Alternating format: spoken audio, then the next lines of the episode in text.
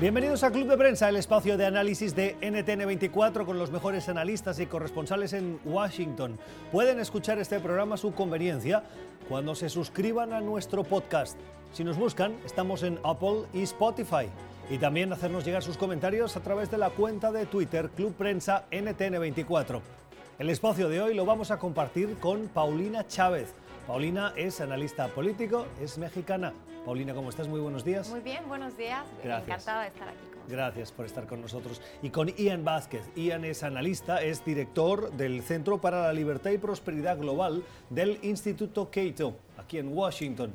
Ian, ¿cómo estás? Muy buenos días. Bien, gracias, buenos días. Bienvenido al programa, 9 y 31 minutos de la mañana en Washington, las miradas puestas en el estado de Nevada y particularmente esta noche en Las Vegas. Seis candidatos, seis aspirantes a la nominación demócrata se verán las caras en un debate que va a tener muy probablemente un nombre propio, el de Michael Bloomberg, el exalcalde de Nueva York y magnate que lleva gastados más de 400 millones, más que ningún otro candidato, incluso más que el presidente Donald Trump, buscará hacerse un hueco con su mensaje de que él es capaz de derrotar a Donald Trump, de que tiene la experiencia y de unificar al partido. Una evidencia de que ese partido demócrata está dividido y así llega a ese debate y a ese caucus, esas asambleas que se van a celebrar este próximo sábado. La novedad del estado de Nevada es eh, que es mucho más diverso, más plural que las votaciones que hemos visto en las dos citas previas, los caucus de Iowa y las primarias de New Hampshire. ¿Qué van a hacer los hispanos en ese estado, que representa aproximadamente el 30%? Una encuesta que acabamos de conocer de Maxon Dixon y de Telemundo, lo que revela es que a ese debate llegan Bernie Sanders y Joe Biden en un empate técnico con Biden un 34% de intención de voto de los hispanos, seguido de Sanders con el 31%. Un empate, decimos, si tenemos en cuenta el margen de error de la encuesta, que es de aproximadamente el 4%. Le siguen en intención de voto los hispanos favorecerían en un 7% a Pete Buttigieg, el exalcalde de South Benton, y a Elizabeth Warren con un 6% y a Amy Klobuchar, la senadora que fue la revelación en New Hampshire, Paulina, con un 5%. Aquí sí los latinos van a ser decisivos. Bueno, los latinos teóricamente serían decisivos en todas las elecciones. El problema es que casi nunca participan y es difícil movilizarlos y efectivamente convencerlos de que participen en las campañas políticas. Aquí, por supuesto, vemos que ha pagado la estrategia de Bernie Sanders, quien ha invertido una gran cantidad de dinero, de tiempo, de esfuerzo en todos estos estados con una importante población latina. Su apuesta es precisamente a movilizarlos, a convencerlos, particularmente a los jóvenes, aquellos que siempre se han, decido, se han dicho desencantados con el sistema político. Así que esa es la gran apuesta. Eh, recuerdo que hace poco más de un mes precisamente el New York Times había publicado un, artículo y un, reportaje muy interesante sobre los esfuerzos que está haciendo también en California para movilizar a toda esta población latina y que bueno, esa es, esa es una gran apuesta finalmente porque efectivamente, eh, como mencionaba, no necesariamente se puede confiar mucho en que los latinos efectivamente saldrán a votar el día que se les requiera. Claro que está toda la atención puesta en el debate de esta noche, particularmente porque es la primera vez que Michael Bloomberg se va a enfrentar a sus... Eh, a los contendientes demócratas. Será la primera vez que él, digamos, que salga de su zona de confort, en la que hemos visto que básicamente se ha desempeñado en los medios de comunicación bajo sus términos, tras abrir esa chequera ilimitada que tiene y gastar esa gran cantidad de dinero en los anuncios, en, en, espacios controlados en los que a él pues lo hacen ver bien y, y han, le han dado un gran impulso en las encuestas. ¿no? Veremos cómo reacciona, cómo puede contrastar su mensaje con los otros candidatos y sobre todo cómo puede conectar con la gente y, y, y enfrentar todos estos cuestionamientos. ¿no? Eh, veremos que será el objeto de los ataques por parte de, sobre todo de, de, Biden, quien le disputa esta parte moderada. Y ese yo creo que será, sin lugar a dudas, el gran reto de los demócratas, la parte de los demócratas moderados, de esta gente que está más hacia el centro del espectro ideológico, pues está francamente fracturado, dividido, sin un claro contendiente, mientras que Sanders, pues sí, ya se ha despegado de, del grupo y sobre todo capitalizando a esta visión más progresista, a esta izquierda un poco más radical. Así que mucho que ver en el debate de esta noche y en los próximos días. Cuando hablabas ahora del de apoyo que los latinos le pueden brindar a Bernie Sanders, me acordaba de que la estrategia está contribuyendo a difundir un apelativo cariñoso para que los latinos se refieran a Sanders como el tío Sanders.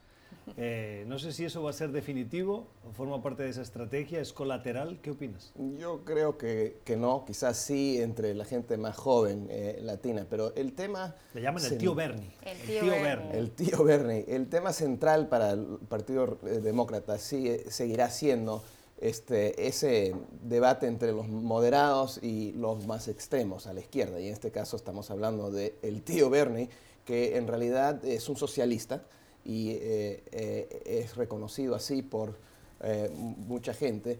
Ahora, lo que podemos ver de las encuestas en Nevada es que los latinos están divididos en ese tema, con la mitad que, según esta última encuesta, que un porcentaje igual apoya a, este, el vicepresidente y otro porcentaje igual a, Bernie Sanders. Por lo tanto, eh, eh, sigue habiendo esa división dentro del partido, incluso entre latinos. Y ahora, este, es importante eso a la hora de enfrentar a Trump, porque Trump también tiene un apoyo importante de latinos, mucho menor que los demócratas, pero tiene alrededor de 30%, y eso es bastante, mucho más que anteriores presidentes republicanos, por cierto.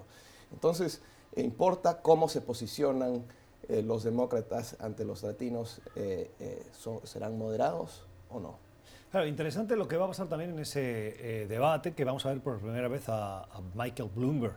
Un Michael Bloomberg que con su apuesta por, los, por la estrategia de la campaña de publicidad que está llevando a cabo, una inversión multimillonaria, y esquivando los primeros cuatro estados que van a votar ya lo hizo en Iowa y en New Hampshire, no estuvo, eh, paradójicamente va a estar en este debate de Las Vegas, pero no forma parte de la boleta del sábado y tampoco va a estar en Carolina del Sur. Su apuesta es en el supermartes.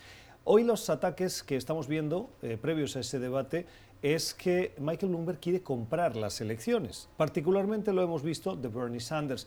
Bloomberg le ha respondido porque además Bloomberg está siendo muy activo, no deja que le ataquen y si le atacan él responde. Lo ha hecho con el presidente Trump, eh, con quien se ha enfrentado y eh, uno le llama bajito y el otro le dice usted es un payaso, y lo dice textualmente, y eh, los contrincantes demócratas le están diciendo usted se va a comprar las elecciones y usted no tiene la pasión necesaria. Bloomberg se presenta como el que tiene la experiencia y los recursos y las habilidades para enfrentar a Donald Trump y ganarle. ¿Tiene razón Bloomberg al decirle a Bernie Sanders, usted está demasiado a la izquierda, usted no puede ganar? Yo creo que Bloomberg está siendo hábil en cómo está utilizando el discurso y sus recursos. Y por supuesto, todo se facilita cuando esos recursos pues, son ilimitados, eh, particularmente con las reglas de juego que tienen aquí en las campañas políticas en Estados Unidos. Es definitivamente el dinero les puede gustar o les puede no gustar, pero es un factor que sí interviene. Ahora, no es el único factor, porque vemos también que hubo otro multimillonario, Tom Steyer, que pues igual con muchos recursos, igual con una gran plataforma, pues no han logrado llegar prácticamente a ninguna parte. El, caso de Bloomberg creo que tiene em, el valor de que efectivamente pues tiene el récord como alcalde, que ese será objeto de un escrutinio constante, como lo está haciendo en estos momentos y seguirá, pero creo que por lo menos tiene esa experiencia de gobernar, tiene esa experiencia con temas que a él le importan mucho, como el tema del control de armas, como eh, el tema de la seguridad, en fin, tiene, tiene credenciales que puede eh, potenciar, que lo puede catapultar a un escenario nacional. Y ahora es interesante cómo está tratando de explotar su cercanía o, la relación con el demócrata más reconocido en todo el país, que es Barack Obama. Así que creo que está siendo hábil, está teniendo éxito en su discurso, ha tenido también un poco de suerte con la debacle y lo, que pasó en el caucus de Iowa, en el, sentido de que él ha estado fuera de, esa discusión y de todos esos problemas y se ha enfocado en una campaña un poco más pragmática. Así que creo que es interesante e, esta apuesta inédita lo que de lo que habíamos visto en las tradicionales campañas. vamos a ver, la plata importa, pero como dices tú, no, no garantiza nada. Hemos visto tantos otros este, candidatos ricos en el pasado, acordarse de, del candidato Forbes o de Pro o de, otra gente que usa su propio dinero para llegar a, para entrar en la política. Hemos acordado que en elecciones este, previas, anteriores, hace un par de elecciones presidenciales, los hermanos Koch metieron a cientos de millones de dólares para enfrentar a, Barack Obama y, y, otra gente rica además, llegando a casi mil millones de dólares y así, igual perdieron. O sea, la plata no es lo que determina eh, necesariamente las elecciones. son otros factores. En el caso de Bloomberg, vamos a ver. Claro que él llegó eh, a ser eh, alcalde parcialmente porque era rico, pero fue alcalde de, Nueva York y eso también es un factor, porque conoce a Nueva York, así como Trump dice conocer a Nueva York y conoce a toda esa gente. Y a la hora de la política eso importa uh, un montón. Necesita cierto apoyo, tiene conocimientos, tiene cuentos que contar y eso es la política. Claro, pero interesante cuando hablas de ser candidato alternativo, un candidato que no forma parte de las estructuras tradicionales de los partidos y mencionas a Ross Perot. Ross Perot concurrió a las elecciones como la tercera opción, pero ya en la carrera electoral. No lo habíamos visto eh, tal vez de una manera tan evidente en unas primarias. Las primarias lo que puede es acabar unificando un partido que está totalmente dividido, pero eh, que lógicamente si hubiese un candidato alternativo al presidente Trump por decir algo, o un candidato alternativo al nominado demócrata porque lo consideran demasiado de centro o demasiado radical, que también podría pasar, eso acabaría beneficiando sin duda al otro candidato, al que quedase. En el caso de que fuera la división del voto republicano, beneficiar a los demócratas y a la inversa. Sí, y, Bloomberg creo que ha sido claro en ese sentido, ¿no? Él, ha señalado que independientemente de si él es o no es el candidato, seguirá invirtiendo una gran cantidad de dinero para derrotar al presidente Donald Trump. Lo hizo ya en las pasadas elecciones intermedias. Varios de los candidatos que están ahora en asientos en el Congreso están ahí en buena medida gracias al apoyo financiero que, les dio Bloomberg a su campaña. Así que hay un compromiso concreto para apoyar los esfuerzos y tratar de unificar a, quien, a las diferentes corrientes detrás de quien resulte electo candidato demócrata. Habrá que ver, por supuesto, cómo reacciona Bernie Sanders, que hasta el momento, aun y cuando se consolida como el puntero en esta contienda que tiene muchos altibajos y en esta mesa hemos hablado muchas veces de que quién es el puntero en este momento solamente para que cambien las cosas al día siguiente. Pero bueno, el día de hoy nos despertamos con la noticia de que Bernie Sanders es el puntero de la contienda demócrata y él ha dicho que no aceptará el dinero de los multimillonarios, de, los, de las grandes corporaciones, y eso incluye a Michael Bloomberg. Entonces hay una división profunda, por supuesto, en el, en el, en el Partido Demócrata entre estas dos corrientes, en la que yo creo que también tendrán que valorar la parte pragmática. ¿Quieren o no quieren derrotar a Donald Trump? ¿Quieren o no quieren llegar con una coalición sólida, eh, competitiva, que pueda verdaderamente hacer frente Lo que pasa es que este país no es socialista. Y Bernie Sanders es considerado por buena parte de la población y con razón un socialista. Pero el problema es que hay gente que lo ve como algo bueno, es, es, los jóvenes que, no tienen toda... ¿Pero es socialista o es socialdemócrata? Bueno, su pasado ha sido este, favorecer a, regímenes socialistas, ha hablado a favor de eso, ahora no lo enfatiza, por supuesto, pero ya sabemos quién es, con quién se ha parecido, se, tomó su luna de miel en la Unión Soviética, imagínense, eso fue hace largo tiempo. Quizás ha evolucionado en su pensamiento, pero para Estados Unidos, para la política de Estados Unidos es bastante a la izquierda, que es otra señal de que se ha polarizado, por supuesto, la política de este país, pero si se trata de una, este, de una batalla entre un, un socialista izquierda, y un autoritario de derecha, como mucho, mucha gente le ve a, Trump, va a ganar Trump, va a ganar Trump.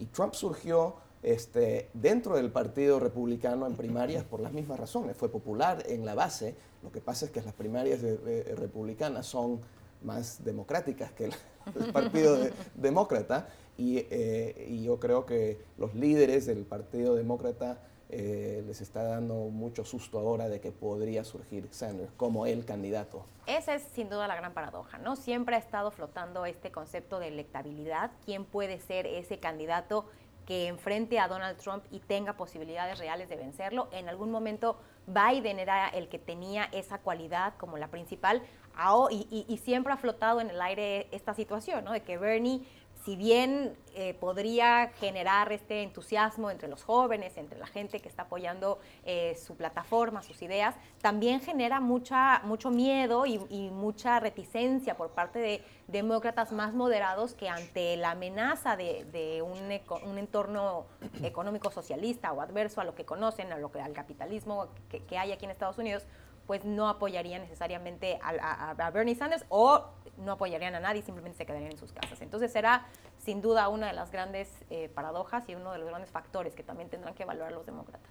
9 y 46 minutos de la mañana. Cambiemos de asunto. Hay un gran revuelo en Estados Unidos por la decisión del presidente Trump, anunciada en las últimas horas, de ofrecer perdón o clemencia, usando sus poderes presidenciales, a 11 personas que han sido en algún momento acusadas de corrupción, fraude eh, fiscal, mentir al Congreso o crímenes financieros. Entre ellos hay figuras tan controversiales y conocidas como quien fue gobernador del estado de Illinois, Rod Blagojevich quien en su momento eh, intentó vender el asiento, la posición, la candidatura de, para el Senado del joven entonces senador Barack Obama, ganó las elecciones en el año 2008 y en el 2009 hubo esa elección eh, específica para cubrir su puesto. Eh, el exgobernador intentó sacarle partido, fue eh, descubierto, acusado y condenado. Y tras cumplir ocho años de cárcel, el presidente dice que es suficiente. Se da la paradoja de que eh, el señor Globo, disculpen la pronunciación, ah, había aparecido en el programa de televisión de El Aprendiz, de la cual el presidente Trump entonces era una celebridad y tenían una relación personal. Y también se da la circunstancia de que figuras eh, del mundo conservador en la cadena de televisión Fox News, la que eh, él es un consumidor habitual y así lo ha revelado, le habían pedido, oiga, perdónele, no había para tanto. Ian, ¿qué mensaje está lanzando Donald Trump con estos perdones?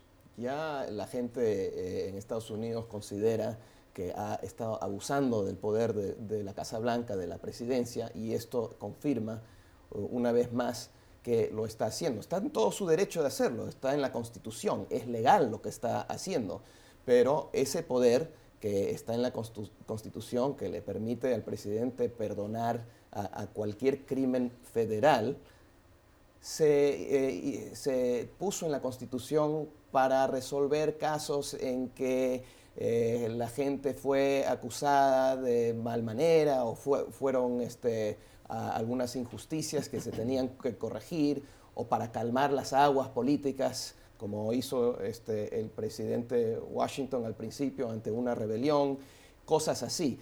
No es el primer presidente que ha abusado de este poder, pero parece que esto ya es un exceso y el factor eh, común parece ser, porque han sido varias personas, gente eh, que de alguna manera ha sido cercana a él o cercana a gente cercana a, él. O sea que de cierta manera es arbitraria y es como para este, eh, mandar ese mensaje que puedo hacer lo que, lo que quiero y satisfacer las demandas de mis amigos. Sí, yo coincido totalmente. Es un despliegue de este abuso de poder que el presidente Trump ha demostrado en varios episodios, ahora sin ningún tipo de recato, sin ningún tipo de mesura, efectivamente, pues eh, perdona a hombres blancos, ricos, poderosos, acusados además de crímenes como extorsión, fraude, corrupción no es el proceso tradicional que hemos visto en estos casos. Efectivamente, está dentro de sus facultades, es parte de la Constitución, él no está violentando ninguna ley, pero sí es cierto que tradicionalmente pues, se trataba de darle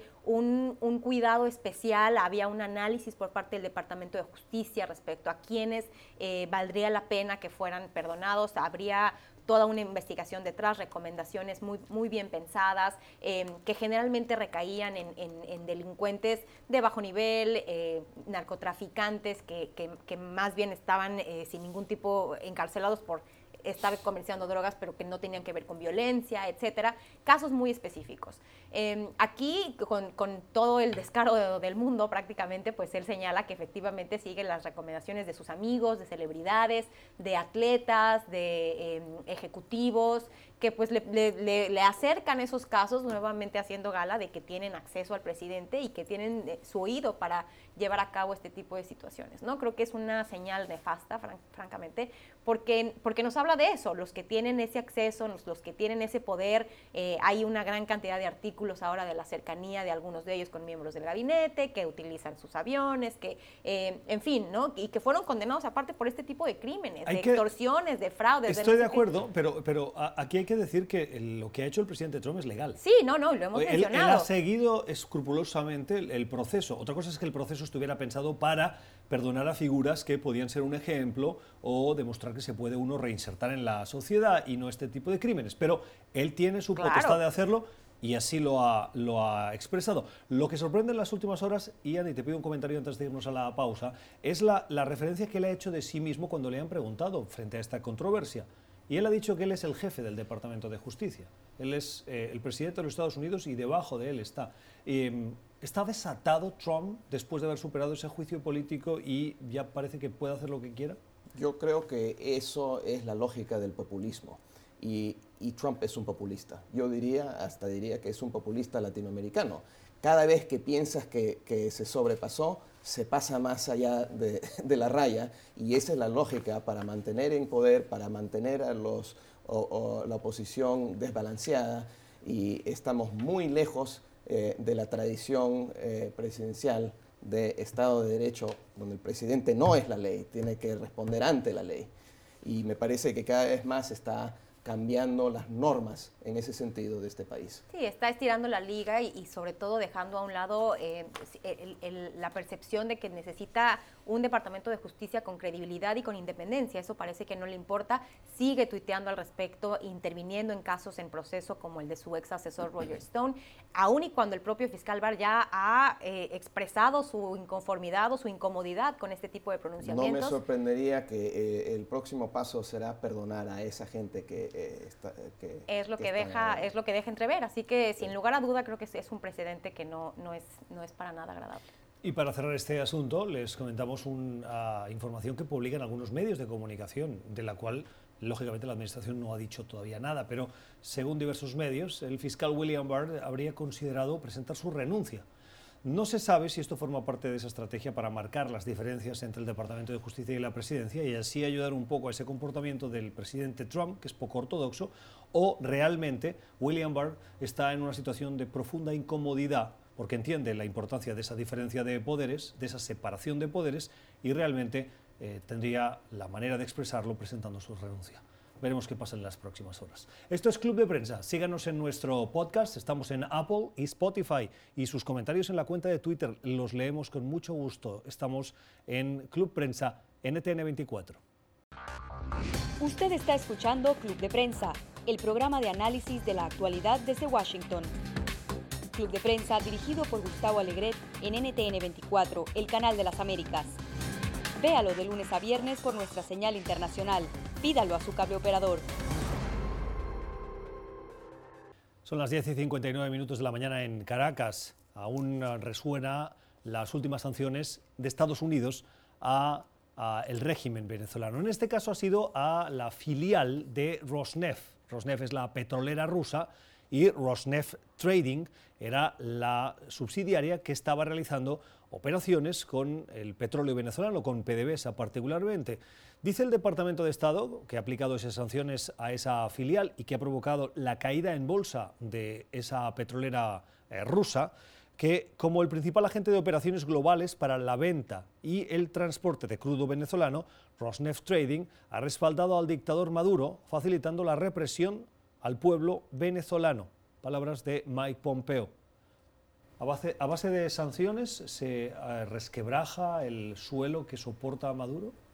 Desafortunadamente las sanciones no han funcionado en Venezuela y era predecible que no iban a, a funcionar, especialmente sanciones unilaterales, que es el caso de, de Estados Unidos contra ciertas este, entidades y personas en, en Venezuela es que la, la, historia de las sanciones, este, el récord de las sanciones este, es poco, eh, eh, bueno, no tienden a cambiar las políticas de los regímenes al que se aplican, ni se cambian de regímenes, y especialmente en casos de países que producen petróleo, tampoco logran terminar de, eh, cortarles, aislarles del mundo. El mundo necesita petróleo y siempre terminan encontrando alguna manera para filtrar ese petróleo a, otro lado y, es exactamente lo que ha ocurrido en el caso de, Rosneft, que es eh, ruso, aliado de, Venezuela.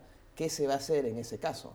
O sea que no me sorprende que esto haya ocurrido y, y aún en el caso que logran eh, reducir todavía más las exportaciones petroleras de, Venezuela, no es el tipo de cosa que va a facilitar eh, eh, la, caída de, ese régimen.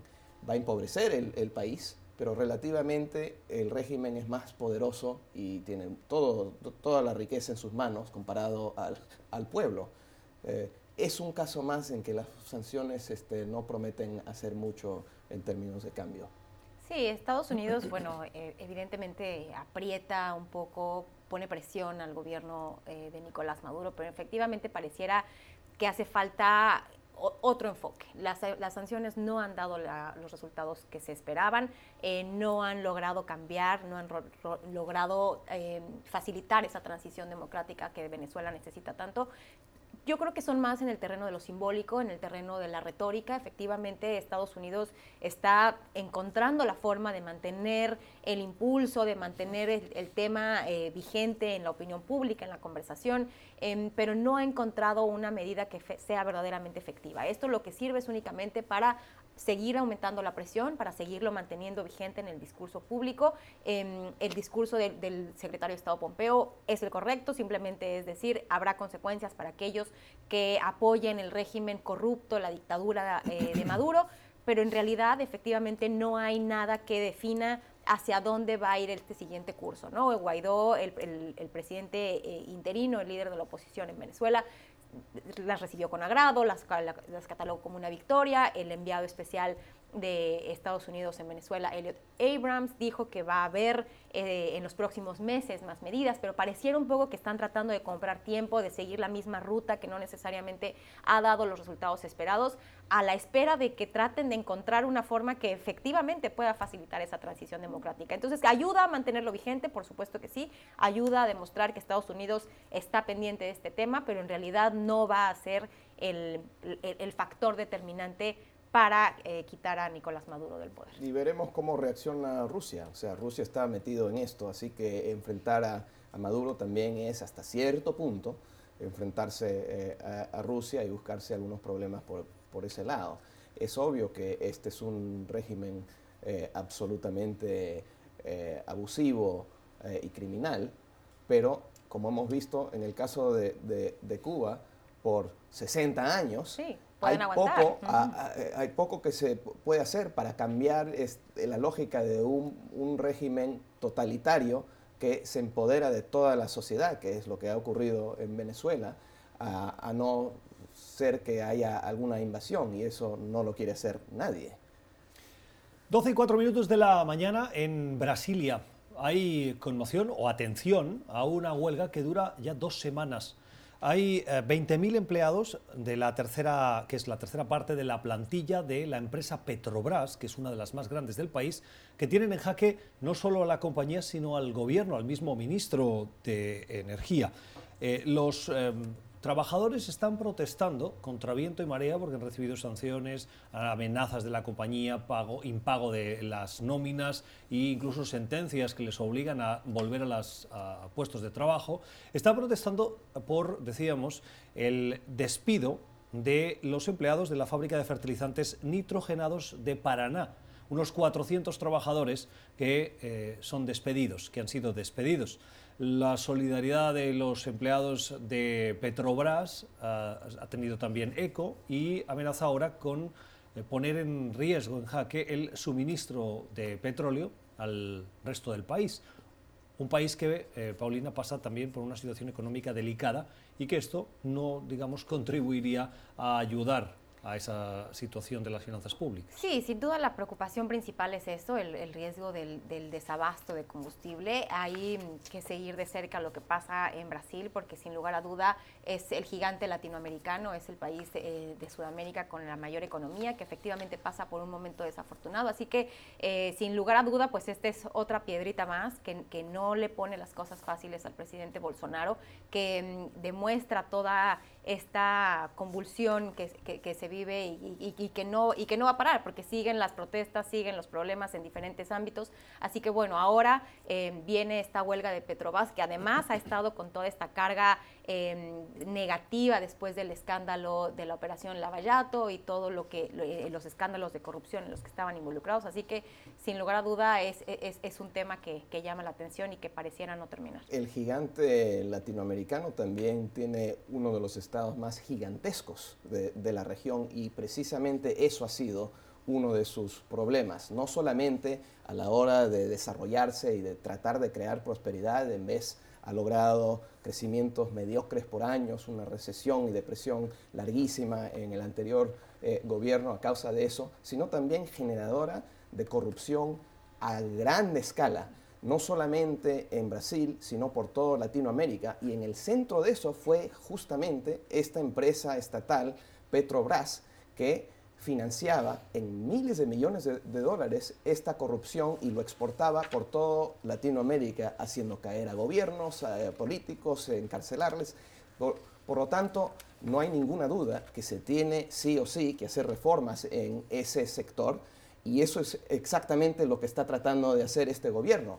Lo que estamos viendo es que es muy difícil hacerlo una vez que tienes puesto a estas, estos enormes y ricos intereses políticos, eh, estatales eh, y de sindicatos. Los sindicatos tienen un poder enorme político eh, y precisamente porque han podido hasta ahora poner en jaque a todo, todo el país demandando lo que ellos quieren, incluso cuando no tiene sentido, como es el caso de, de Brasil, ese es el problema que está viendo Brasil. Y vamos a ver si el sistema político, si el gobierno puede enfrentar eso y hacer reformas como se han hecho en países exitosos en otros países, o se va a quedar atrás Brasil eh, como se ha estado quedando atrás durante tantas décadas. ¿Va a poder hacerle frente a los sindicatos? Ese es yo creo que uno de los grandes, eh, grandes cuestionamientos, ¿no? Hay diferentes dudas que están ahí, también se ha hablado de la una posible privatización también eh, para apoyar toda la transición de Petrobras y esta reivindicación, digamos, de su imagen pública. Em, al parecer, pues las reformas efectivamente tendrán que hacerse más tarde que más temprano que tarde, pero, pero no hay para mí no hay una, una, ruta clara. Se hará, se, se, hará quizás una, reforma, una privatización parcial, pero no, no creo que va a ocurrir algo eh, total. Y, pero eso sería un avance. Ya, ya ha habido en, Brasil algunas reformas laborales que disminuyen este, el poder eh, eh, desproporcionado que han tenido los sindicatos hasta, hasta ahora. Por ejemplo, antes cada trabajador tenía que pagar, si estuviera o no en un sindicato, una cuota para los sindicatos. Y eso era este, básicamente un impuesto para los sindicatos. Eh, y eso, claro que tuvo una repercusión política negativa sobre el empleo, porque Brasil es uno de los países con con un enorme sector informal. Es muy costoso a causa de estas Esto nos abre el debate de cómo se financian los sindicatos, porque las patronales eh, sabemos que con los beneficios de las compañías, pero los sindicatos, ¿cómo deberían financiarse? Bueno, como cualquier sindicato, debe ser voluntaria la, financiación, no eh, obligatoria. ¿no entramos en una situación de eh, injusticia en el que los trabajadores contribuyen a la generación de riqueza de las empresas y las empresas entonces tienen esos beneficios que les permiten crear esas patronales que defienden sus intereses cuando los sindicatos no tendrían esos recursos. Bajo esa teoría, los trabajadores de, Brasil hubieran visto su productividad y su riqueza subir enormemente. Eso no ha ocurrido. Donde sí ocurre es donde los sindicatos no tienen ese poder, donde la gente puede negociar su propio trabajo. Eso es lo que termina eh, ocurriendo en Brasil de todas maneras, pero bajo condiciones de ilegalidad, de informalidad, donde no tienen acceso a la ley, porque la ley efectivamente les discrimina. Es como una apartheid para la mayoría de los trabajadores y hay los que están en los sindicatos, una minoría que se están beneficiando de esos privilegios. Esa es una receta perfecta para mantener un país en la pobreza. El análisis hoy de nuestros invitados de Ian Vázquez, que es eh, analista del Instituto Cato, y de Paulina Chávez, que es analista político. Vamos a la pausa, ya regresamos. Usted está escuchando Club de Prensa, el programa de análisis de la actualidad desde Washington. Club de Prensa dirigido por Gustavo Alegret en NTN 24, el canal de las Américas. Véalo de lunes a viernes por nuestra señal internacional. Pídalo a su cable operador. Son las 4 y 15 minutos de la tarde en Bruselas. Una reunión de ministros de Finanzas de la Unión Europea ha decidido volver a incluir en la famosa lista negra de países considerados paraísos fiscales a Panamá. Además, en esa misma lista también se agregan Seychelles, las Islas Caimán y Palau.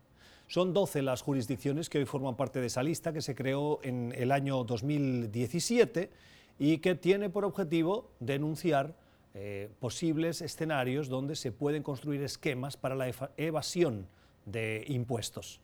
¿Es acertada la decisión de la Unión Europea teniendo en cuenta que a Panamá le ha sentado como un jarro de agua fría?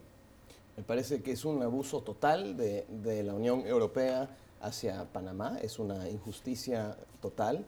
Panamá tiene todo su derecho de, eh, como país soberano de implementar políticas eh, financieras y impositivas eh, según sus propios criterios. Si no les gusta a, a, la Unión Europea o a los países ricos, que se ajusten ellos, no que traten de hacerle bullying a los países pequeños con amenazas.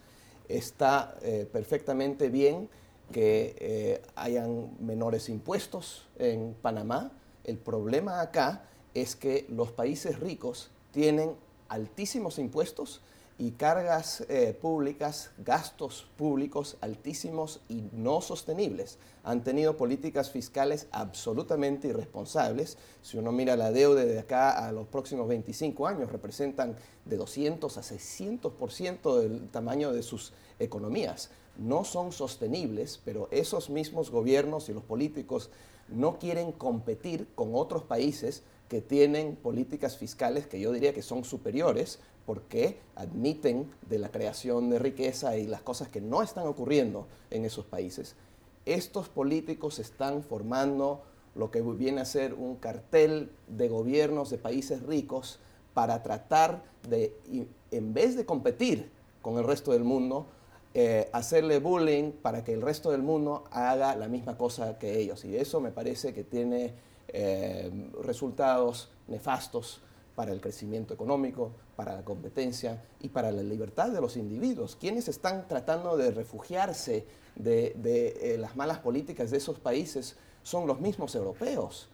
Ellos son los que están poniendo su riqueza en estos otros países donde pueden ser productivos, donde puede crear trabajos, donde pueden hacerse cosas en vez de ser básicamente confiscados por políticos para usarlo de mal manera.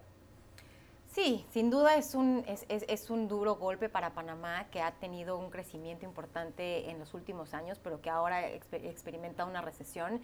Em, hay, que pensar en, lo que esto significa para Panamá. O sea, Panamá necesita la inversión extranjera, o sea, necesita, e, es parte de su economía, es un motor fundamental. Entonces, claro que el tema de elevación fiscal es algo que preocupa a, la, región, a diferentes países, y tiene que haber ciertos acuerdos para colaborar y evitarla a toda costa. Y, ahí evidentemente se pone el ojo en lo que Panamá hace, en su legislación, en si las reformas son suficientemente, eh, tienen el alcance adecuado, si el enforcement o si las hace cumplir de manera adecuada o si hay lagunas por ahí que efectivamente, pues de alguna forma eh, facilitan mirar hacia el otro lado en, términos de evasión fiscal. Panamá no se puede dar el lujo de perder esa inversión extranjera, pero ahora también pues afronta estas consecuencias eh, de la Unión Europea, que también valdría la pena efectivamente para, para no hablar de, un, de bullying de parte de los países ricos, pues tener más detalles sobre cuáles fueron las bases con las cuales se tomó esta decisión, donde hay una valoración objetiva sobre estas reformas, si las reformas van o no lo suficientemente lejos para combatir la evasión fiscal. Creo que el problema que, de lo que ocurre es que si bien es un problema que le, que le genera preocupación a diferentes países y que en general eh, eh, todo, el mundo está preocupado por el tema de la evasión fiscal y todo lo que puede desencadenar en las economías informales, etcétera, eh, sí tendría que haber una valoración justa, objetiva, y no simplemente que se pueda interpretar como una, un tema de competencia desleal en el cual, como Panamá ofrece estas características atractivas para la inversión, pues entonces se le trata de poner el pie y de obstaculizar. Entonces creo que efectivamente, eh, desde mi punto de vista, falta información sobre eh, cuáles son los motivos o, cuál, o, si efectivamente hubo una valoración objetiva por parte de la Unión Europea para tomar estas decisiones, pero porque sin lugar a duda, pues el, ser nombrado un paraíso fiscal, pues claro que afecta la reputación de los países, los pone en una situación complicada cuando, pues francamente, viven de la inversión. La evasión eh, fiscal es ilegal en cualquier país, Panamá también. O sea, si uno no está pagando los impuestos que debe pagar, eso es un crimen. La elusión fiscal, eh, dirigir tus ganancias, invertirlos de manera legal para reducir el, peso de los impuestos, es una estrategia absolutamente legal que la mayoría de las personas hacen y lo hacen en Panamá también. No hay que este, sancionar a todo un país porque pueden haber casos como los hay en Alemania, como los pueden haber en Panamá, de evasión fiscal y sancionar a todo un país, pedirles que cambien su legislatura y que cambien sus, eh, niveles de impuestos y de, tal para eh, este, eh, llegar a los estándares, yo diría que no justificados, y que están creando grandes problemas en Europa, los estándares europeos. Cuando hay tanto problema de gente que está posiblemente evadiendo impuestos, eso te dice algo de tu propio sistema. Las opiniones de Ian Vázquez y de Paulina Chávez hoy en este Club de Prensa. Puede volver a escucharlo en nuestro podcast. Búsquenos en Apple y Spotify. Y también háganos llegar sus comentarios a la cuenta de Twitter Club Prensa NTN24. Ya regresamos. Usted está escuchando Club de Prensa, el programa de análisis de la actualidad desde Washington. Club de Prensa dirigido por Gustavo Alegret en NTN24, el canal de las Américas. Véalo de lunes a viernes por nuestra señal internacional. Pídalo a su cable operador. Son las 11 y 26 minutos de la noche en Beijing. El gobierno chino acaba de anunciar que le retira las credenciales de prensa a tres reporteros del periódico estadounidense Wall Street Journal después de la publicación de una columna de opinión que era fuertemente crítica con los esfuerzos que está haciendo el gobierno y eh, cómo está manejando la crisis del coronavirus. Entre otras cosas, la columna decía que China es el hombre enfermo de Asia. Y, lógicamente, eh, esto se produce cuando ya se superan más de 2.000 los muertos por ese coronavirus. Paulina. Sí, es una muestra, yo creo, del gobierno chino que pues únicamente sigue la tendencia que hemos visto en los últimos años de endurecer la represión y de tratar de silenciar las críticas tanto dentro del país como fuera de él. El Ministerio de Relaciones Exteriores de China ha señalado que incluso se reserva el derecho de tomar más medidas en contra del, Wall Street Journal y de otros medios. Em, y también hay que señalarlo, esta decisión pues se da un día después de que el gobierno de Estados Unidos decidiera designar a cinco medios de comunicación chinos como eh, pues, entidades de gobierno. Entonces, eh, claramente es un movimiento, yo creo que el Partido Comunista trata em, de poner en la opinión pública como una suerte de ataque desde el exterior, tratando de cerrar filas precisamente para dar una respuesta a, esta respuesta tan, eh, tan cuestionable que ha tenido con el virus. Así que, bueno, sin lugar a duda es, es, un tema preocupante, pero que yo creo que a nadie sorprende.